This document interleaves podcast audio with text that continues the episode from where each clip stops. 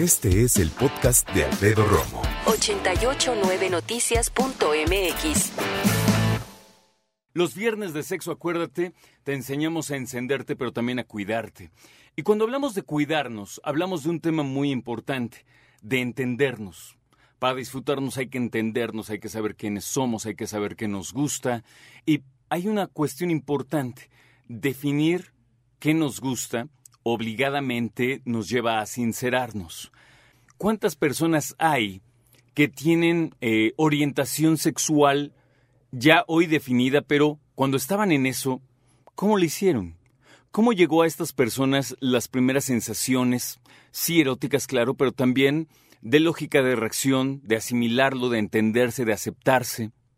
Hoy vamos a platicar de un tema muy importante. Cuando los niños chiquitos creen que son niñas, cuando las niñas pequeñas también creen que son niños. Y así empiezan a manejarse y así empiezan a interpretarlo y sobre todo a comunicárselo a sus padres. Es un tema muy importante y sobre todo es un tema que me imagino de entrada puede sacudir a cualquier persona. Por eso yo recibo esta tarde con mucho gusto al doctor Eusebio Rubio Aureoles. El doctor es médico cirujano de la Universidad de La Salle, doctorado en el programa de sexualidad humana de la Universidad de Nueva York, un postdoctorado también en psicoterapia sexual de la Universidad Mount Sinai de Nueva York, también director general de la Asociación Mexicana para la Salud Sexual. Doctor, ¿cómo estás? Bienvenido. Bien, muchas gracias por la invitación. Qué bueno, gracias por platicar con nosotros. Ayúdanos, ¿cómo empezar? A platicar de este tema cuando tenemos a papás que cuando escuchan eh, algunas expresiones de los niños, de las niñas, pues obviamente les llega una sorpresa grande, ¿no? Sí, tiene que ver con esta introducción que hiciste. El asunto de nuestra sexualidad o el asunto sexual es un asunto que atraviesa, como claramente dijiste, por lo que nos gusta, por, por quién nos gusta, por, por cómo es la persona o la actividad que nos gusta. Pero hay una pregunta anterior a todas esas de lo que me gusta. Y es la pregunta de quién soy. ¿Quién soy? Para la mayoría de personas resulta una pregunta a veces hasta eh, inútil, ¿no? Dicen, ¿para qué me preguntes eso? Pues yo soy yo, ¿no? Y eh, en esa respuesta de, de quién se es, en la humanidad de los seres humanos, la respuesta no se puede completar muy bien, en la enorme mayoría de casos, si no se acompaña de quién se es en función de esta dicotomía que tenemos eh, en hombres y mujeres. ¿no? Es decir, yo soy en función de ser hombre o soy en función de ser mujer. Esto, es, esto, esto le llamamos identidad sexual, ¿no? La, la, respuesta a la pregunta ¿quién soy yo? alrededor de mi sexo, mi sexualidad. Para la mayoría de personas, esta es una respuesta que resuena muy bien con lo que nos dicen de afuera, ¿no? Entonces el bebé nace, el doctor o la doctora lo ve y ve que tiene un pene chiquito y unos testículos ahí cubiertos por un escroto chiquito y dice, ah, este es un niño. O al revés, ¿no? Ve una vulva y pues la, con la vulva dice, ah, pues este es una niña, ¿no?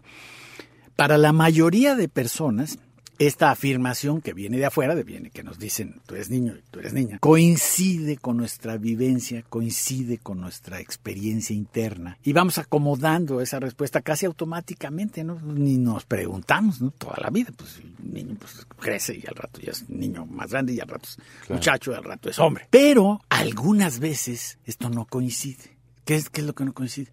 Lo que nos dicen de afuera o lo que nos dice el cuerpo de afuera con lo que siente la persona, con lo que con lo que le resuena en su experiencia interna. Y para colmo de complicaciones, de repente lo que le dicen al otro sexo sí le resuena. Entonces, por eso no es que crean, es que se sienten los pequeñitos que estabas diciendo. Claro. No es que no es que diga, yo creo que soy otra cosa de lo que me dijeron, me dio la hipótesis y como tengo una cabeza muy sofisticada, les aviso que mi creencia va en No, no, no, no, no va por las creencias. Los niños no dicen después de exhaustivo reflexión. Sí, análisis y profundo. Ese se sienten mucho más parecidos a las expectativas, a lo que dicen que tienen que sentir las niñas, o al revés la niña que le dijeron que era niña, pero lo que le gusta, la resonancia de sus, de sus vivencias internas, va al revés. va, va del lado masculino, ¿no? Entonces dice yo me siento niño o yo soy niño cuando tiene vulva y tiene vagina y, le dijeron que era niña desde chiquito. Este, esta circunstancia eh, eh, pues no, no, se puede verbalizar con estas mismas palabras cuando uno está pequeñito. Y las familias pues tampoco tienen estos lenguajes técnicos que poquito, pero sí estoy usando, ¿no? Que si identidad y que si la resonancia interna y todas estas cosas, pues es un poco producto de, la estudiada de, este, de estos procesos. a, propósito, la estudiada nos ha mostrado que es todavía más complejo que esto que estoy diciendo, ¿no? Así de que oh, de un lado o del otro, niño o niña. En realidad es bastante más complejo. Sí, porque los niños no piensan en función de su sexualidad, ellos no saben qué es eso. No, no, no piensan en función de su vida erótica, atracción, este, de excitarme con alguien, sino piensan en función, en función de muchas cosas que nos dicen. Esto, esto me resuena, este soy yo. ¿No?